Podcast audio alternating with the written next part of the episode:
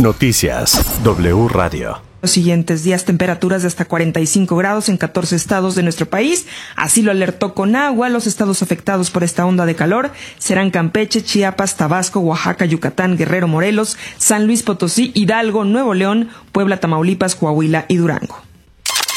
Diputados del PRI impulsan su reforma eléctrica, no igual pero parecida. ¿De qué se trata, Jaime Obrajero? Volvemos contigo. Buena tarde. Gracias, Areli. Fíjate que el día de hoy, efectivamente, el grupo parlamentario del PRI aquí en la Cámara de Diputados impulsa una reforma propia al sector eléctrico. Sí es parecida al AMLO, por supuesto, no es, no es igual. Los priistas, por ejemplo, buscan que el Estado mexicano garantice la energía eléctrica y la considere como un derecho humano. Este tema es nuevo, pero lo que sí es similar a la del Ejecutivo es que plantea que el Estado promueve el abasto eléctrico bajo los criterios de equidad social, productividad y sustentabilidad. También debe quedar claro que corresponde al Estado mexicano la Rectoría del Desarrollo Nacional para garantizar que este sea integral y sustentable. También que el Estado lidere los procesos de transición energética. Además, podrá otorgar concesiones o contratos con particulares siempre que se trate de energías limpias. La iniciativa del tricolor Areli coincide también con la del presidente López Obrador respecto a que los minerales radioactivos como el litio y otros considerados estratégicos para la nación pues proponen, por ejemplo, los turistas que no se otorguen concesiones de explotación a particulares. El reporte que tenemos, Arely. Gracias, buena tarde. En así las cosas con Loret, el diputado Ildefonso Guajardo dijo que la reforma eléctrica como está planteada, pues no pasa.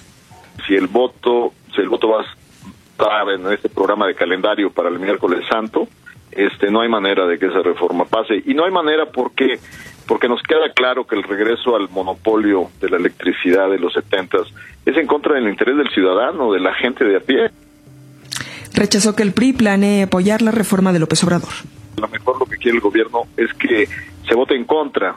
Pues primero, para quitarse ya la broncototota que hay con los Estados Unidos, que estas, pues, hasta hemos visto, pues dicen que no hay, que, que no traigan fuego, ¿no? Este, y esa es una. Y la otra, eh, tiene que ver también con el hecho de que seguramente no se van a poder aguantar las tarifas con las presiones que hay en el precio del gas, con el conflicto de Rusia-Ucrania. Y entonces necesitan un chivo expiatorio para poderles echar la culpa de que por culpa de votar una ley en contra ahorita ya van a aumentar los precios de los servicios públicos. El presidente López Obrador aseguró que se mantiene abierto el análisis para la legalización de algunas drogas. Algunas dijo que no hagan gran daño a la población, como es el caso de la marihuana. López Obrador dijo que existe un grupo interdisciplinario dedicado a este estudio, aunque aún no hay conclusiones. Por su parte, el secretario de la Defensa Nacional, Luis Crescencio Sandoval, aseguró que ha bajado la producción de drogas como la marihuana y amapola en México y que otros países debido a la legalización en diversas regiones. Sin embargo, señaló que hay un aumento en drogas sintéticas. La jueza séptima de distrito en la Ciudad de México ordenó detener la operación del programa Escuela es Nuestra por el ser violatorio de los derechos de la educación y alimentación de las niñas, niños y adolescentes. La decisión es resultado de una demanda de amparo que presentó la organización Mexicanos Primero, en el que se reclama un programa incompleto por parte de la SEP.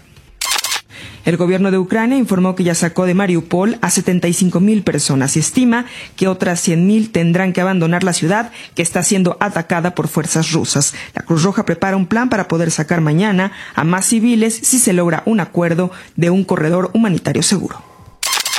Ya está en Palacio Nacional el enviado del gobierno de Estados Unidos para el cambio climático John Kerry, quien junto a empresarios estadounidenses mantendrán una conversación con el presidente Andrés Manuel López Obrador. Después tendrán una comida. Y por si usted andaba con el pendiente, John de Luisa, presidente de la Federación Mexicana de Fútbol, dijo que el Tata Martino se mantiene en la selección mexicana de fútbol. Hasta aquí la información, Carlos. Toda la información en wradio.com.mx.